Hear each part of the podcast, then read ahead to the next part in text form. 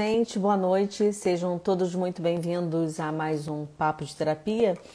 E essa semana em especial vai ser uma semana intensa, de segunda a sexta, às 20 horas. E na sexta-feira, às 21 horas, nós vamos encerrar com música. Quem vai cantar pra gente é Kiara Santoro. É, a minha convidada é a Silvana Aquino, psicóloga. Ela vai falar sobre o trabalho do psicólogo com pacientes em cuidados paliativos.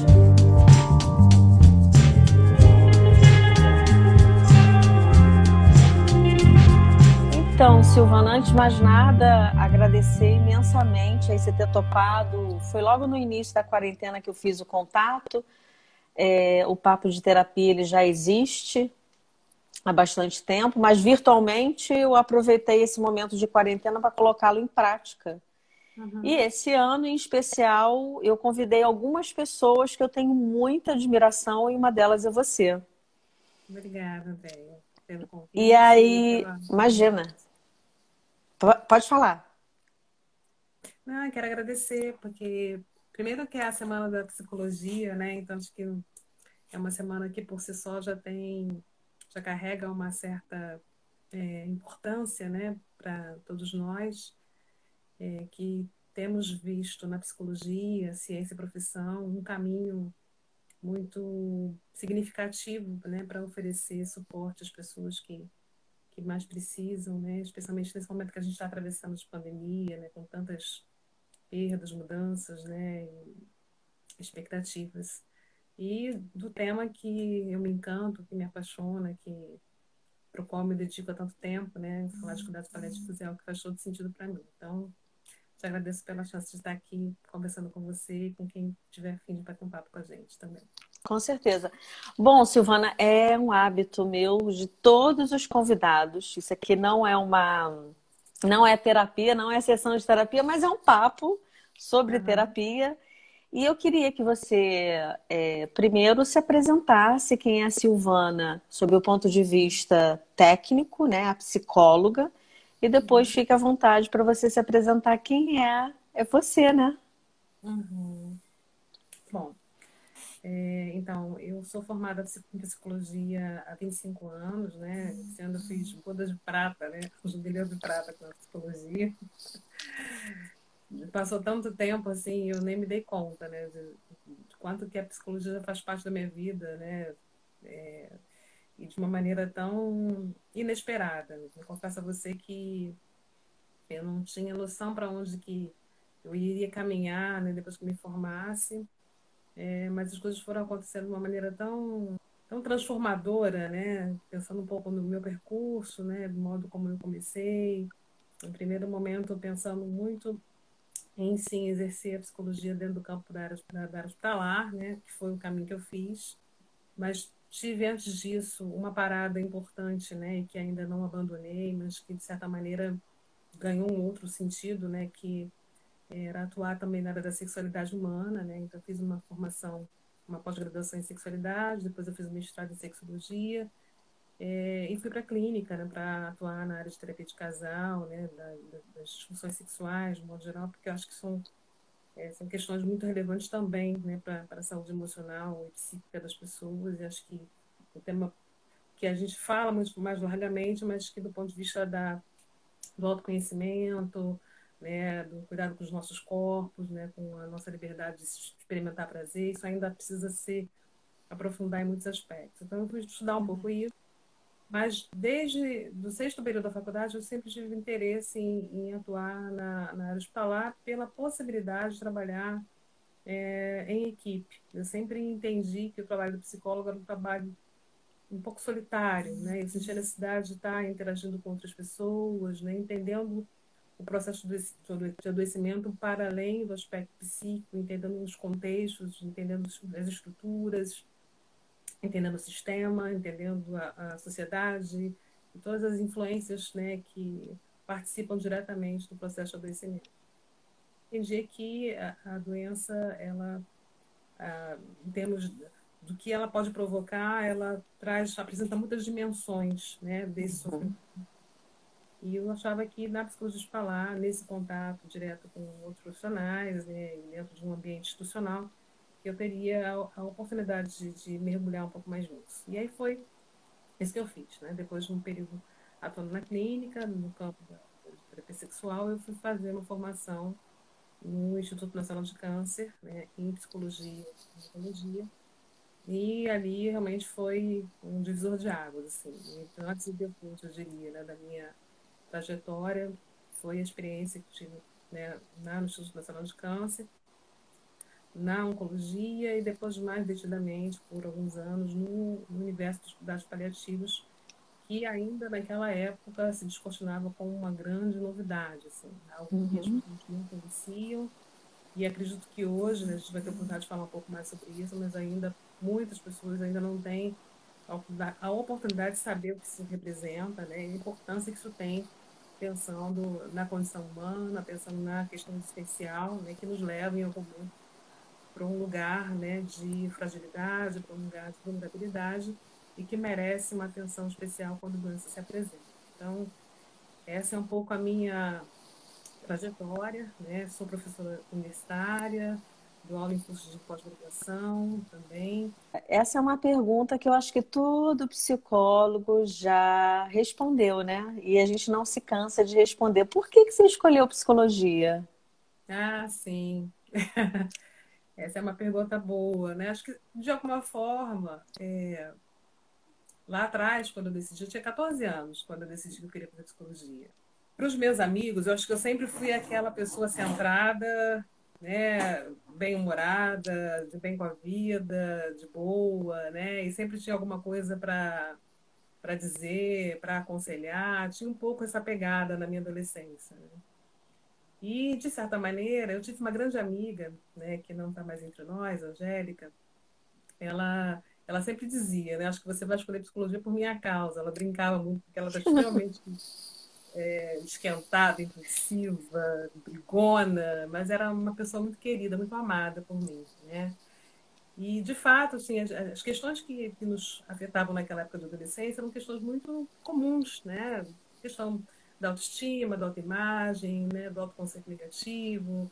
Ela era obesa, então ela tinha muitas questões voltadas para a questão do corpo, né, de, de, lidar com aquele corpo e tudo mais. E eu ficava ouvindo, né, a gente conversava muito e, e conversando com ela, eu pensei, acho que, acho que eu vou fazer psicologia mesmo, acho que você está sendo uma boa cobaia. e, e no final da história eu comecei a perceber que eu tinha, de fato, uma inclinação é, para uma, uma disponibilidade, diria, né? para uma escuta né, do outro e para um interesse muito grande em entender determinados comportamentos e por que, que as pessoas fazem determinados caminhos e escolhas, né? porque às vezes opções tão autodestrutivas, né? E o que, que aquilo implicava, o que, que estava por detrás daquilo. Então, eu sempre tive esse interesse de entender a questão do comportamento humano, né? A gente ouviu um trajeto é, bastante, acho que interessante, porque você começa com um viés voltado para a disfunção do corpo, especificamente das disfunções sexuais, pensando no casal, ou seja, pensando no amor entre eles, né? O quanto aquilo está disfuncional. E hoje você é, 25 anos depois, é claro que isso é uma trajetória, ok? Né? Que, o, que a pessoa que esteja aqui nos, nos, escutando entenda que não aconteceu agora, isso vai acontecendo quando a gente vai escolhendo algo muito refinado na psique. É, eu acho legal que nesse momento a gente entenda primeiro o que é cuidado paliativo e, e por que essa, esse refinamento que levou você a estar inclinada para esse estudo, né? Uhum. É, na verdade, eu costumo dizer que eu não escolhi cuidado paliativo, o cuidado paliativo me escolheu, né? que lindo! Inicialmente não foi pensado, quero fazer alguma coisa voltada para uma área específica que lide com o sofrimento no seu limite. Eu tinha interesse, a princípio, em estudar, em atuar na área institucional, né? fazer psicologia hospitalar e cuidar das pessoas no seu processo de sofrimento decorrente da doença, mas numa perspectiva de uma recuperação, né, de uma reabilitação, de uma reinserção social, né, de resgatar uma rotina dentro do que fosse possível a partir Nesse momento que você fala da psicologia hospitalar, é, você já pensava na questão da oncologia ou é, passava também pelo acidente de alguém na rua onde precisasse, uhum. acidente de carro, por exemplo, né? Sim. Que precisasse desse processo de reabilitação. Você pensava no, no, no que abrange a dor física e, a, e, a, e é acometida a psique. Ok, Isso. que lindo. Eu não tinha esse recorte específico da oncologia, mas eu tinha clareza que eu precisava buscar uma formação séria, parruda, robusta na área. E aí eu comecei a pesquisar. Me perdoa te cortar. Eu estou perguntando isso porque é, quem está do outro lado aqui não sabe, mas a, a psicóloga aqui hoje, é, ela é referência na área da oncologia. Inclusive, é, Silvana, é, tomando aqui só um parênteses para todo mundo saber, como é que a gente te acha, né? Uhum. você está trabalhando em Nova Iguaçu, é, numa instituição, né? Isso. Hoje eu trabalho numa clínica privada, no Américas Oncologia, é, que tem uma unidade de atendimento em Nova Iguaçu, mas a minha unidade de base é na Barra da Tijuca. Né? Então, é, essa clínica ela tem algumas unidades espalhadas pelo Rio de Janeiro.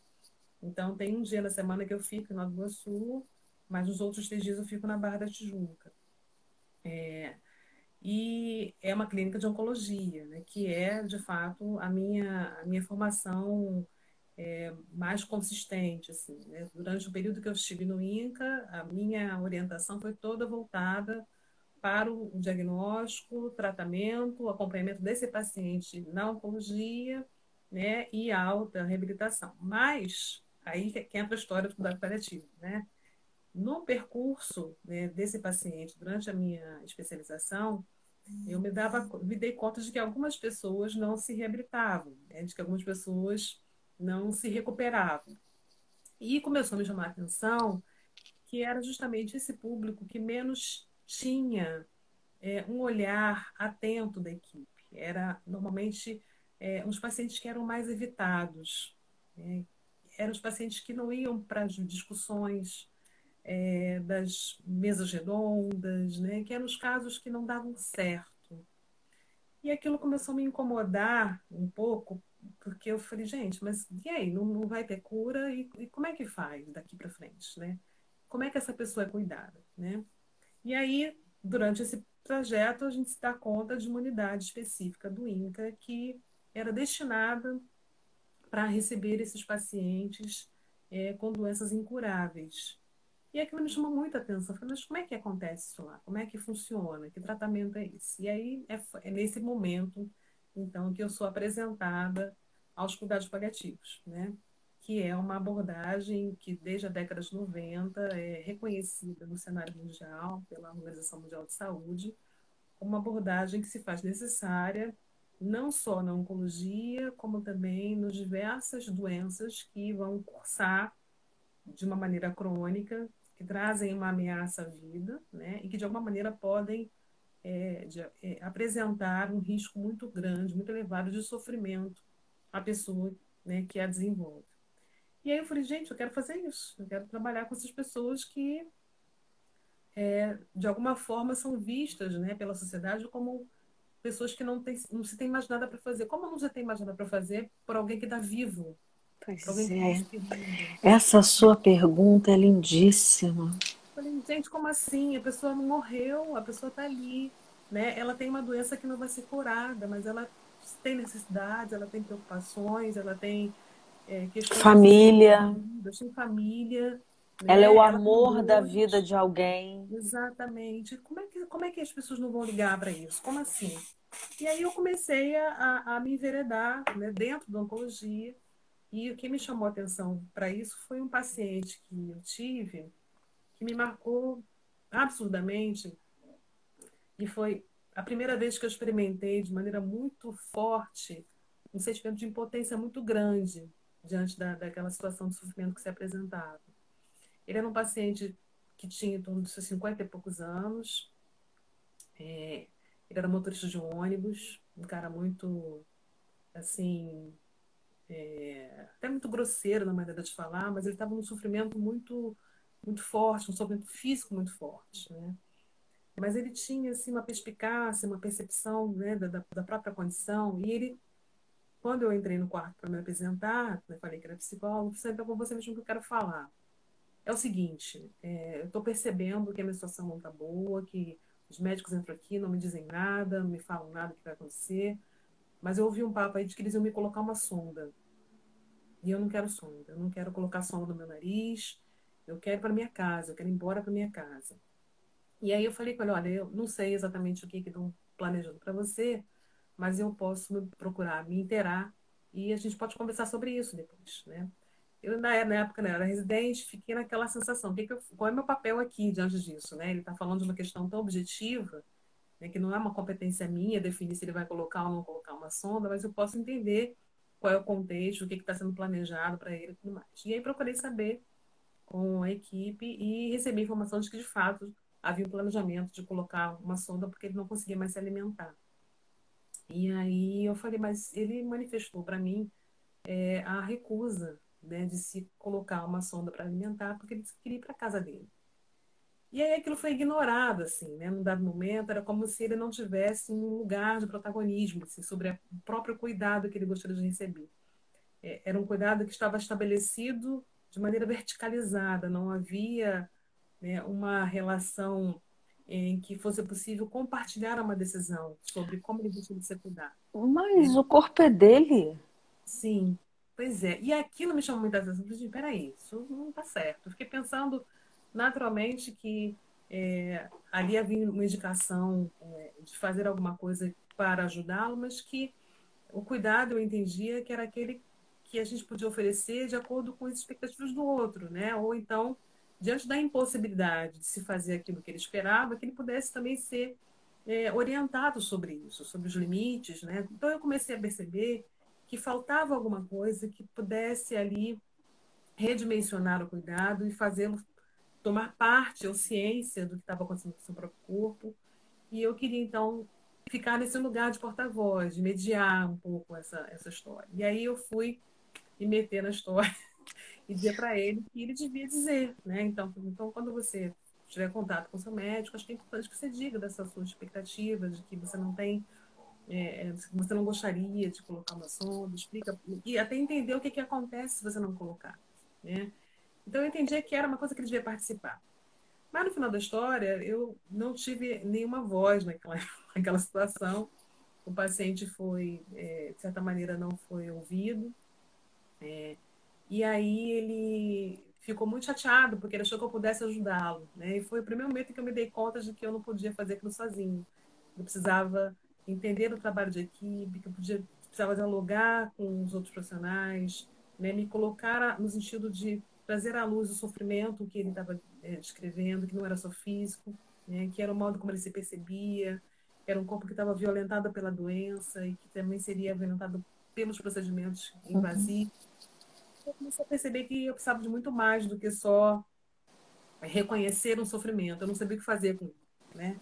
Falei, bom, eu tenho que estudar isso, né? E foi ali que eu debrucei sobre a questão das dimensões do sofrimento, sobre as dificuldades sobre as peculiaridades da comunicação, né? Que são as questões principais do tratamento, né? Você entender você pode oferecer uma abordagem que melhora uma qualidade de vida, que oferece ao paciente a possibilidade de entender a sua própria condição, de entender o seu prognóstico, é um direito que ele tem. Né? Nem todo paciente vai assumir uma postura tão ativa a respeito da sua própria condição, mas muitos pacientes desejam ser informados sobre o que está acontecendo com o seu corpo. Então, a gente poder estabelecer uma comunicação clara, fluida, cuidadosa, né? que permita é, né? sobre a situação que ele está vivenciando. Inclusive, é, me permita aqui uma pergunta que eu realmente não sei a resposta. E quem é da área que vai saber. É, o que, que a legislação fala? Porque eu estou tentando me colocar no lugar tanto desse paciente que não quer o, o tubo e quer talvez escolher morrer em casa, envolvido pelo, pelo amor da família, e ao mesmo tempo eu estou no teu lugar ali, recém-chegada num ambiente que, peraí, como é que eu faço para dar voz a esse sujeito que aparentemente não tem voz e você está completamente impotente ali? O que, que a legislação fala hoje sobre isso? ponto da lei, a gente tem uma, uma resolução muito recente, né, que foi agora em 2018, que fala sobre é, cuidado paliativo como um direito né, humano, como um direito que todo paciente que tem uma doença ameaçadora à vida é, pode reivindicar. Mas a resolução ela não tem caráter de lei e, e também, de alguma forma, ela, ela reconhece que nem todos os serviços de saúde dispõem, embora seja essa né, a proposta, expectativa, né, uhum. de que todos os serviços de saúde possam oferecer aos pacientes cuidados paliativos. Isso significa que as, as estruturas de saúde, o sistema de saúde, tanto privado quanto público, precisam se organizar com equipes especializadas, com pessoas preparadas, capacitadas para oferecer cuidados paliativos. Né? Então, há já um movimento grande no Brasil, pessoas engajadas nesse propósito, mas ainda não há profissionais de saúde é, suficientemente capacitados, né, em número, né, em, qualidade, que deem conta das diversas demandas de pacientes que apresentam uma doença ameaça. Né?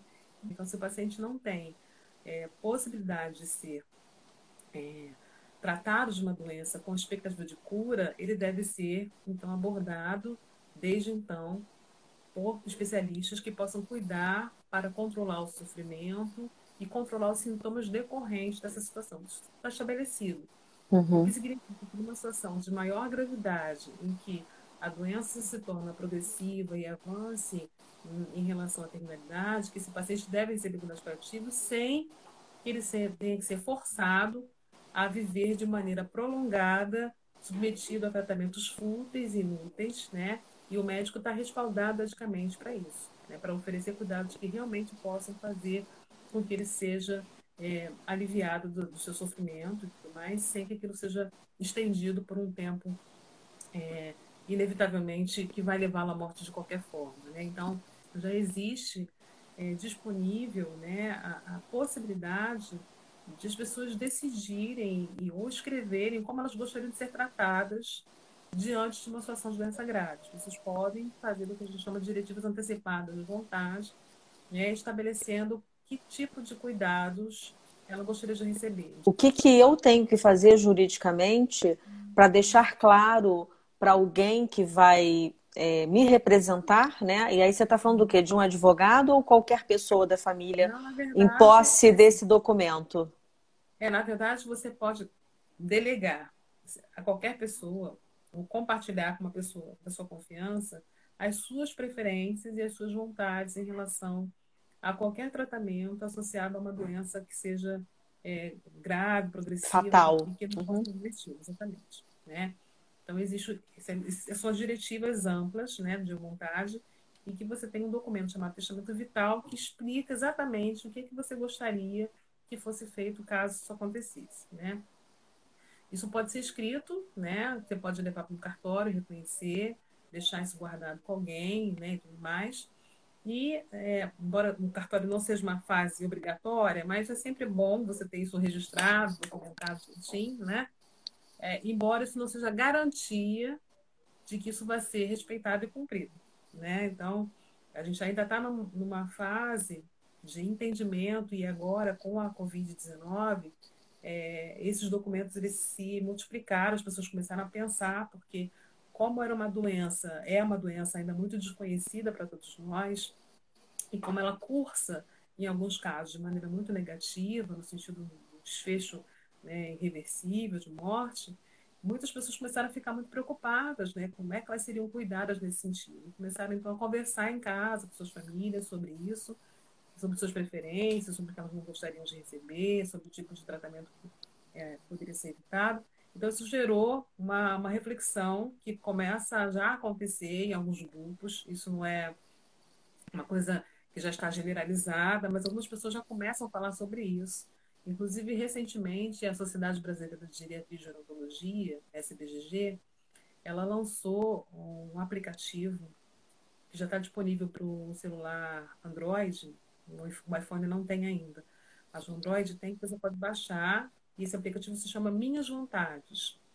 E ali você, baixando esse aplicativo, você pode escrever não só o que, que você gostaria que fosse feito, caso você apresentasse manifestação de doença grave, como você pode também eleger alguém que seria o seu representante, caso você não pudesse manifestar isso de uma maneira direta, quem que você confiaria aquelas vontades que foram descritas ali. Então, acho que de alguma maneira a sociedade começa a entender. E é claro que a gente está falando de grupos muito mais privilegiados, existem pessoas que não vão ter acesso a isso. Né? A gente tem visto aí situações muito graves de desamparo, abandono para populações é, vulneráveis, né? que não têm acesso a escolher coisa nenhuma. Exato. Né? Mas é um espaço de diálogo que começa a se abrir né? que permite que as pessoas possam manifestar suas preferências, seus valores numa situação de adoecimento. Isso acho que é bastante importante. Seguindo a linha do seu atendimento, o que, que você mais escuta durante os atendimentos, onde a gente sabe que o, o caminhar é o, é o fim sem volta, que é o fim de todo mundo, né, Silvânia, que é a morte. Sim. É, eu estava falando antes da, da, questão do sofrimento, das suas múltiplas dimensões, né, do quanto que esse sofrimento ele tem muitas variáveis né, envolvidas. Né? Então, a gente tem desde a própria questão da doença né, e todas as suas implicações físicas, né, o desgaste que o corpo sofre né, com o manejo de, da dor, de sintomas múltiplos. Muitos pacientes têm muitos sintomas concomitantes e isso por si só é, produz uma carga muito grande de sofrimento e de preocupação. E a gente entende que esse é o sofrimento número um, assim, digamos, que a gente precisa abarcar. Daí a importância de se compreender o trabalho do psicólogo numa equipe de cuidado paliativo, é, de alguém que não vai cuidar ou atentar apenas para as questões psíquicas do sofrimento, mas que precisa estar também operacionais, concretas, imediatas, porque talvez essas sejam as precipitadoras de um sofrimento emocional. Né? Então, se muita dor, uma dor muito mal controlada, e ele está muito triste, muito deprimido por isso, é, ao invés de tratar só a depressão, vamos tratar a dor, né? Então, quem é, quem é o especialista que trata da dor?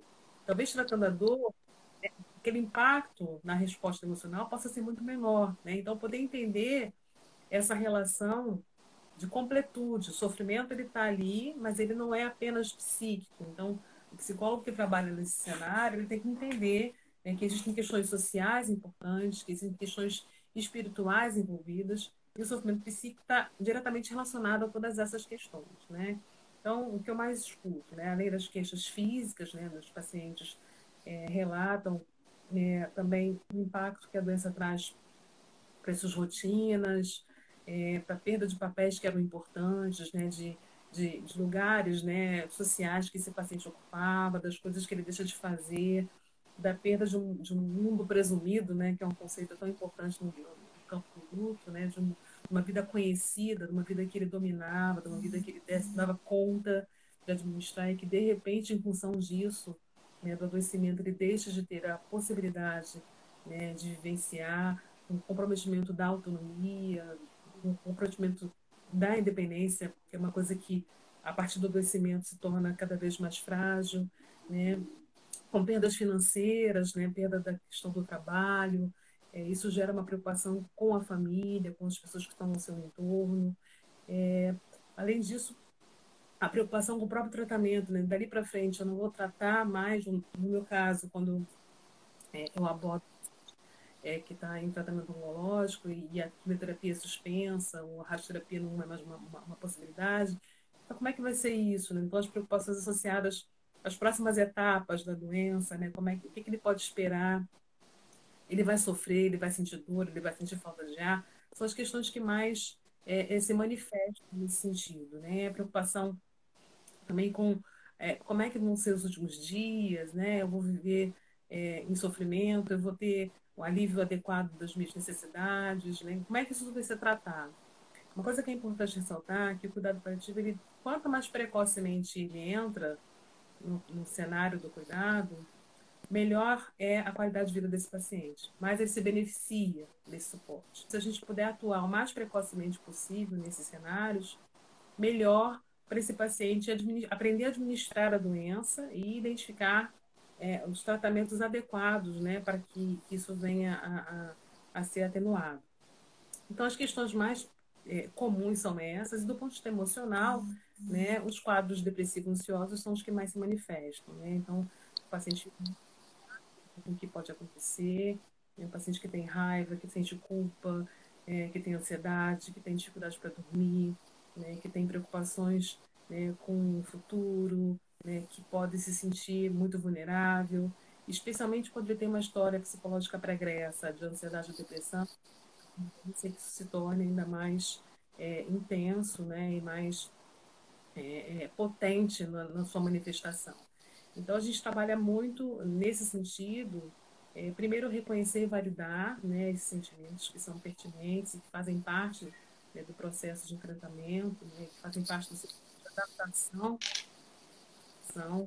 é, e descobrir a sua potencialidade para lidar com todas essas fragilidades. Né? O sofrimento ele precisa ser reconhecido e validado para que ele possa ser cuidado.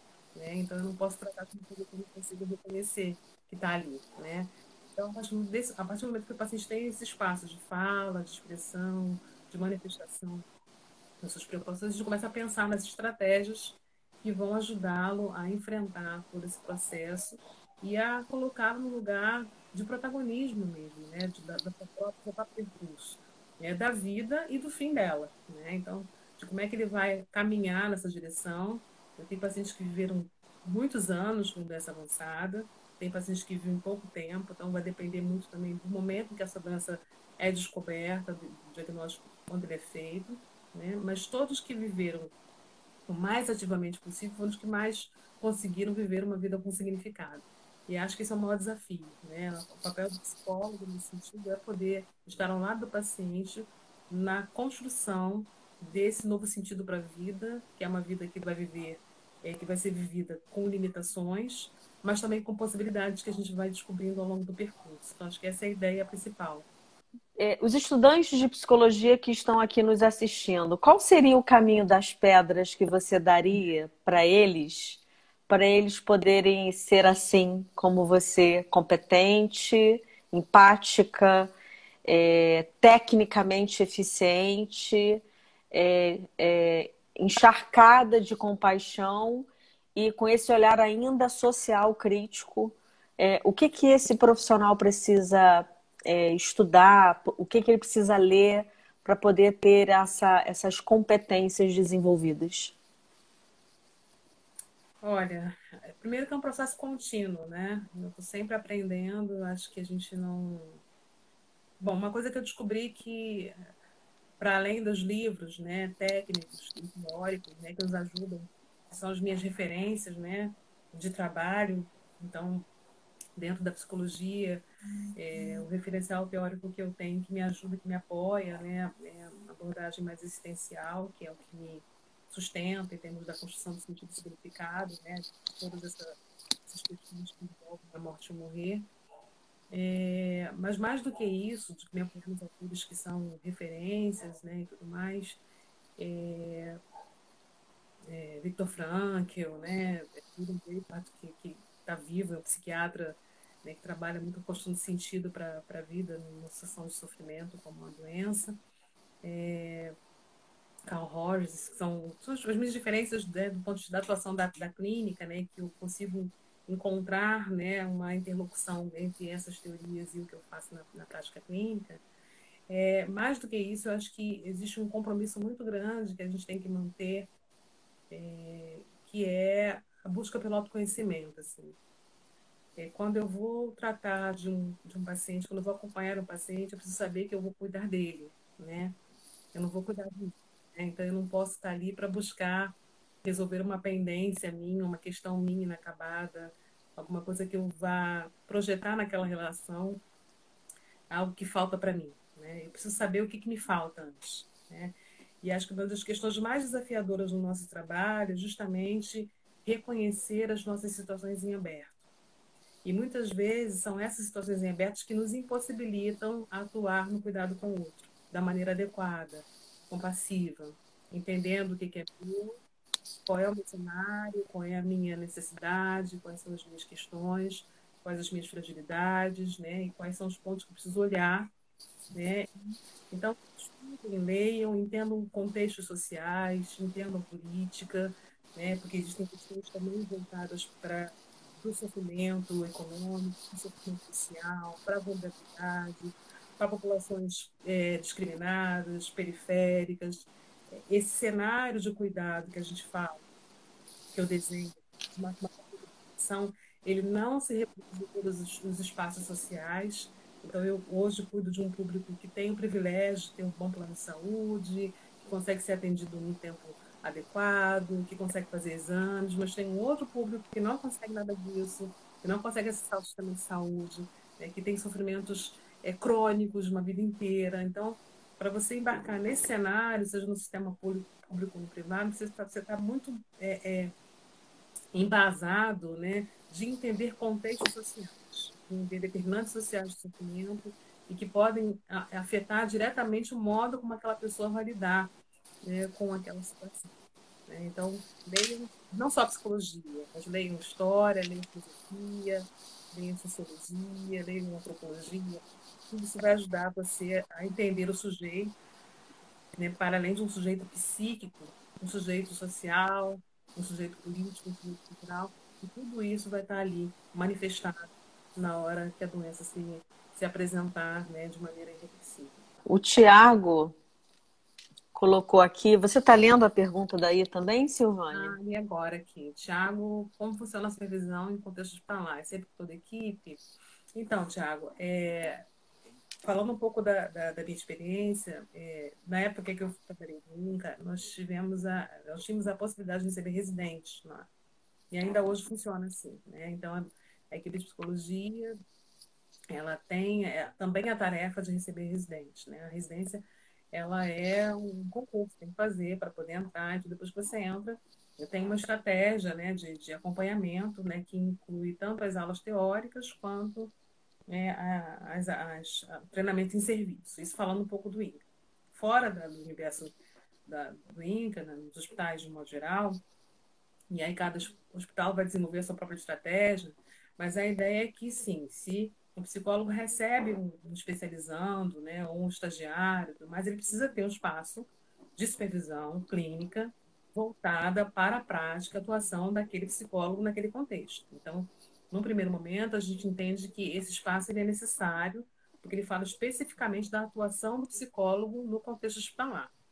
Mas, sendo um contexto hospitalar, é importante que esse estagiário, esse estudante, esse, esse residente, possa ser inserido em outros contextos de troca, de encontro de equipe.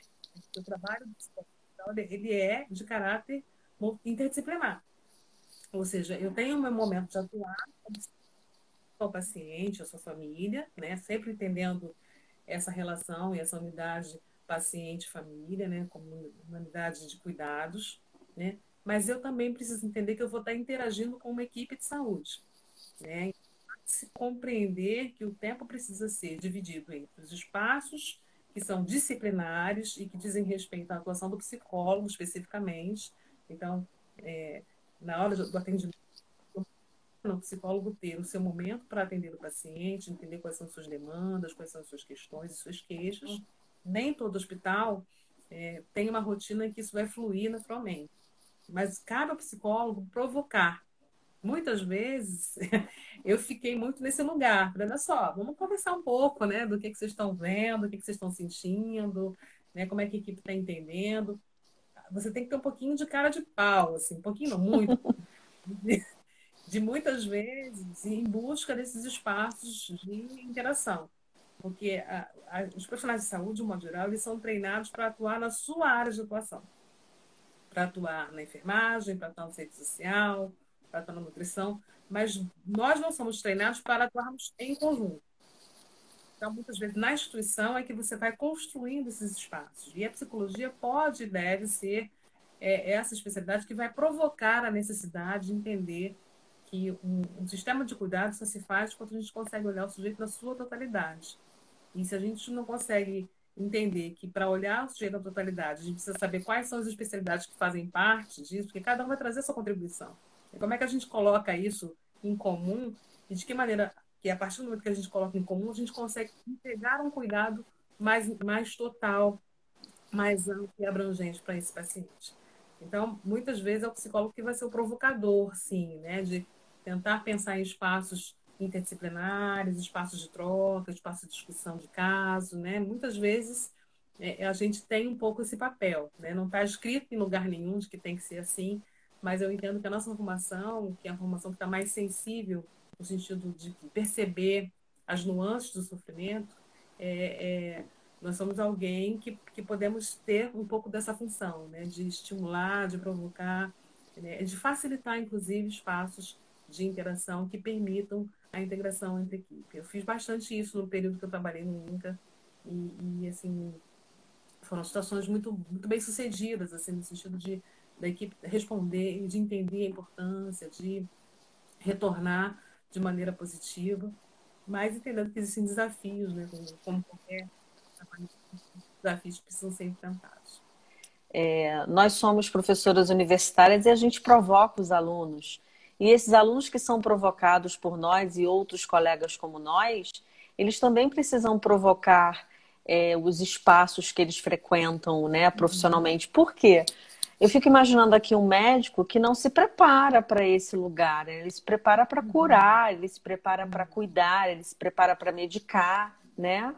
E nós, eu, eu sempre falo isso para os meus alunos, Silvânia.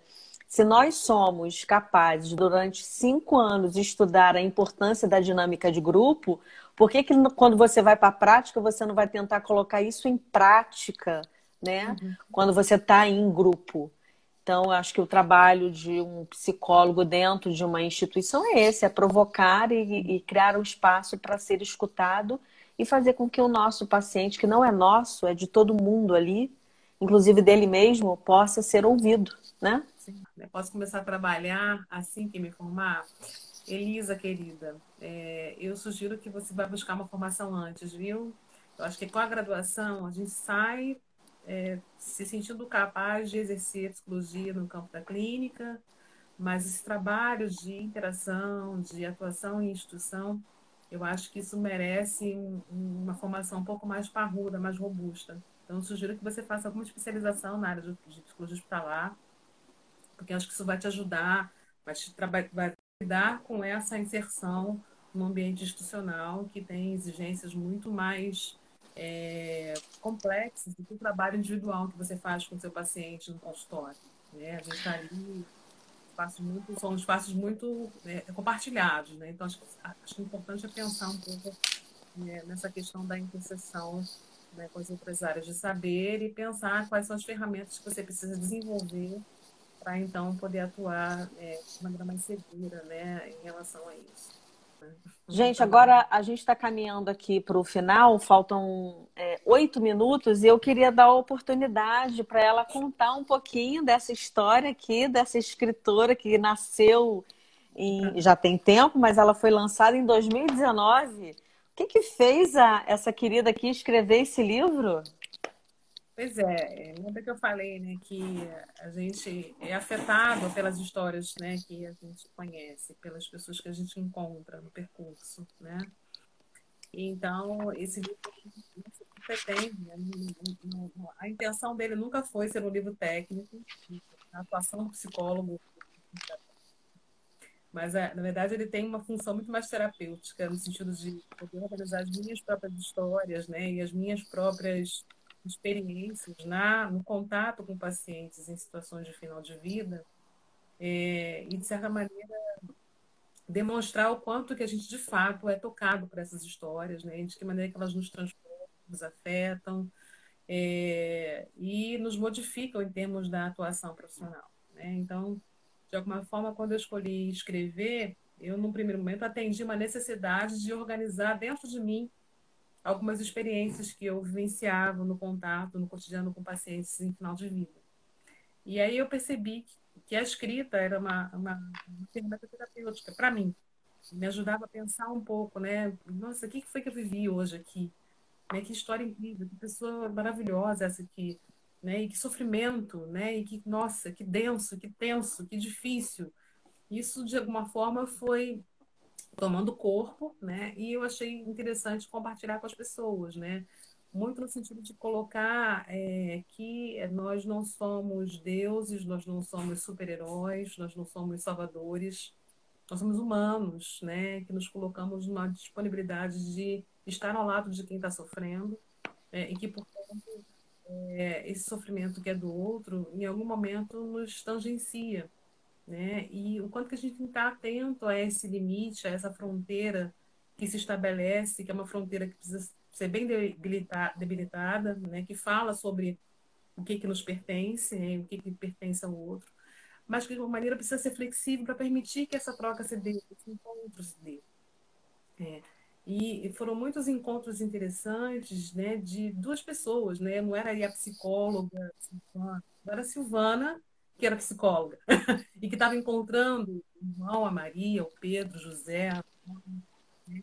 E nesse, nesse encontro, dali surgia um vínculo, dali surgia uma relação de empatia e que me levava para uma situação de uma atenção compassiva para esse paciente, no sentido de poder acolher a sua demanda, reconhecer os meus limites em relação a ela, mas também reconhecer as minhas possibilidades de ajudá-lo né, nesse processo de enfrentamento, especialmente entendendo que a vida estava no seu desfecho. Então foram as histórias mais emocionantes que eu, eu tive para testemunhar, no sentido de ver bons desfechos, apesar da, da tristeza é, é, que também permeia esse momento né, da, da, da despedida, né, dos acenos finais, é, das situações que se resolvem, das reconciliações, é, mas também né, do distanciamento, da falta, né, do que fica inacabado, daquilo que não se completa, daquilo que não se não se resolve, né, da solidão. Então, são histórias que descrevem um pouco isso, né? O que que essas pessoas é, deixam de legado, né, deixam de aprendizado, de lição nos seus últimos dias de vida. Né? São histórias predominantemente é, escritas dentro desse, dessa fase final do cuidado paliativo, reforçando aí é, o fato de que o cuidado paliativo não é cuidado ao fim da vida, né? mas é também, ou seja, a gente se insere no momento mais inicial né, da, da doença avançada, e a gente vai atravessando todo esse percurso até a fase final, quando a pessoa está próxima da morte. E as uhum. histórias que eu compartilhar são essas histórias, né? De pessoas que estavam nos seus últimos 30 dias de vida, o que, que elas deixaram, o que, que delas ficou, que perpetuou, de que maneira que elas foram é, afetadas por essa experiência e de que maneira elas nos afetaram por essa experiência. Então, tem relatos muito da minha relação direta com o paciente, relatos da minha relação com o familiar, relatos da percepção da equipe, né, de coisas que vivemos de maneira conjunta e que eu tive o prazer de escrever e compartilhar com vocês. Né? Então, espero que gostem né, da, da proposta. É, eu escolhi aqui um, uma passagem, é, A Espera de um Milagre. Uhum. Permaneci calada ao seu lado, seus olhos umedecidos abriram-se aos poucos sorriu para mim e em silêncio se manteve. Perguntei se podia fazer alguma coisa e ela respondeu negativamente com a cabeça. Toquei sua mão e dirigimos nosso olhar para o leito onde sua pequena permanecia em sono tranquilo. Cada uma de nós, à sua maneira, à espera de um milagre. Mais uma vez, quero te agradecer e agradecer à psicologia por ter você entre nós e fica aí à vontade agora para você deixar seu recado, quem estiver te ouvindo, e a gente também quer saber como é que a gente faz para encontrar o seu livro. Então, é, esse livro ele tem, ele foi feito uma maneira mais artesanal possível. Eu editora, é um livro que eu fiz com uma gráfica.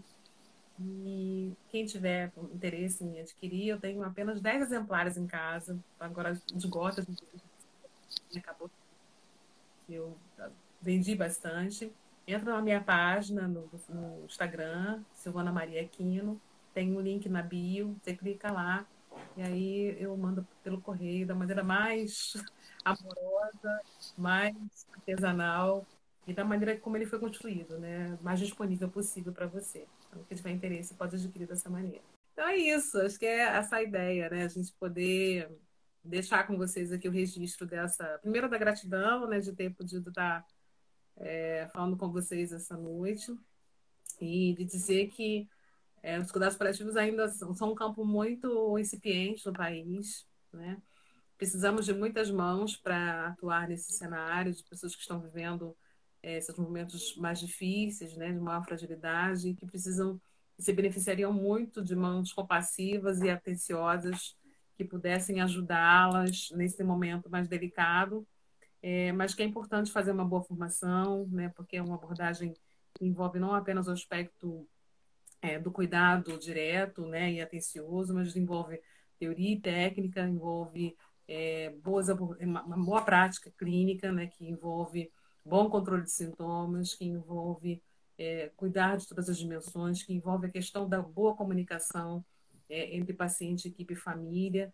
Então, assim, são muitos elementos necessários, né? Quando a gente escuta que o paciente está em cuidado paliativo porque não tem mais nada para fazer, dá até um negócio, assim, né? Tipo, poxa vida, você não tem noção do quanto pode ser feito para uma pessoa que está em cuidados paliativos, né? Então, o que eu queria deixar marcado é justamente isso, né? da necessidade de a gente poder desmistificar essa ideia de que não há mais nada para fazer, né? enquanto a vida há cuidado, né? e esse cuidado ele precisa ser pautado é, numa atmosfera realmente acolhedora, mas também é, com bons especialistas, com pessoas que estejam dispostas a abraçar né, essa causa, sabendo o que estão fazendo. Então, não é só cuidar bem, mas é saber como cuidar e saber o que, que pode favorecer um melhor enfrentamento do paciente e da sua família é, diante do cenário de uma doença que ameaça a vida. Então, acho que é isso, né? Acho que a gente está aberta para quem tiver interesse, quiser conversar, quiser trocar, super disponível, né? De vocês depois quiserem mandar mensagem, eu sou super disponível para responder é, e para falar sobre isso com quem desejar. Muito bem. Então, olha, obrigada, querida, mais uma vez. Olha, boa semana, excelente dia do psicólogo e que você, você possa também. curtir mais 25 anos de profissão. Obrigada tá para você também. Sucesso aí. Obrigada. Excelente trabalho com você. Parabéns pelo espaço da Papo Terapia. Tá? Obrigada, querida. Um beijo. Fica com Deus.